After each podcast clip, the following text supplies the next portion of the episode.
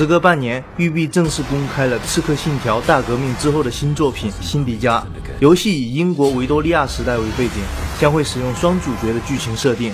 育碧宣布，这款新作将在十月二十三日率先登陆 Xbox One 和 PS4 两大平台，希望在正式上市之后能够摆脱 “bug 信条”这个称号。新游戏方面 r o v i l 公司今天公布了《愤怒小鸟》的 VR 版本，同时在 Gear VR 平台上放出了一段 demo。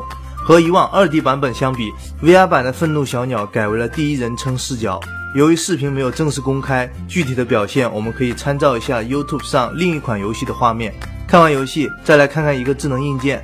索尼大法在近期推出了一款将灯光与音乐融合在一起的蓝牙音箱灯泡。除了能够提供三百六十流明的 LED 照明，还可以使用手机 App 来控制它的开关、颜色、亮度以及音乐的播放。这款产品将在本月二十三日正式开售，价格为一百九十九美元。此外，索尼昨天联合日本运营商 Docomo 推出了一款新机 Xperia A4。配置上，该机和 Z3 Compact 几乎没有差别，外观上的差别也非常的细微，所以完全可以把它称作是日版的 Z3 Compact。同在日本，HTC 发布了蝴蝶的新旗舰 Butterfly 3，相比前几代产品，新款 Butterfly 的正面更加类似 Desire I。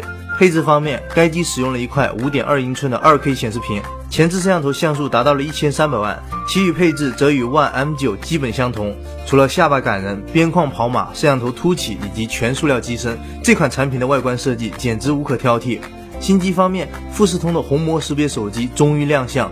配置上，这款 Aeros 系列的产品使用了一块5.2英寸的 2K 显示屏，电池容量达到了3120毫安时，其余配置则与前面提到的 Butterfly 3大致相同，同样属于旗舰级别。不过它最大的卖点还是使用了虹膜识别技术，通过对眼球虹膜的识别，不仅能对手机解锁，还能进行支付确认。而同样是以眼球识别为卖点，vivo 推出了预告已久的新机 X5 Pro。但这款产品只能通过虹膜识别来对手机加密，暂时没有涉及到支付的功能。配置方面，MTK 六七五二处理器以及两 GB 的内存，确定了这款产品的终端定位。不过，该机的后置摄像头加入了相位对焦，前置则是能通过算法合成最高三千二百万像素的图片。它的最终售价为两千五百九十八元，符合国际大厂的定价。而与这个售价接近的六十四 GB 版的小米 Note，则是在今天迎来了降价。降价后的小米 Note 售价为两千四百九十九元。没想到这么快就开始清仓了。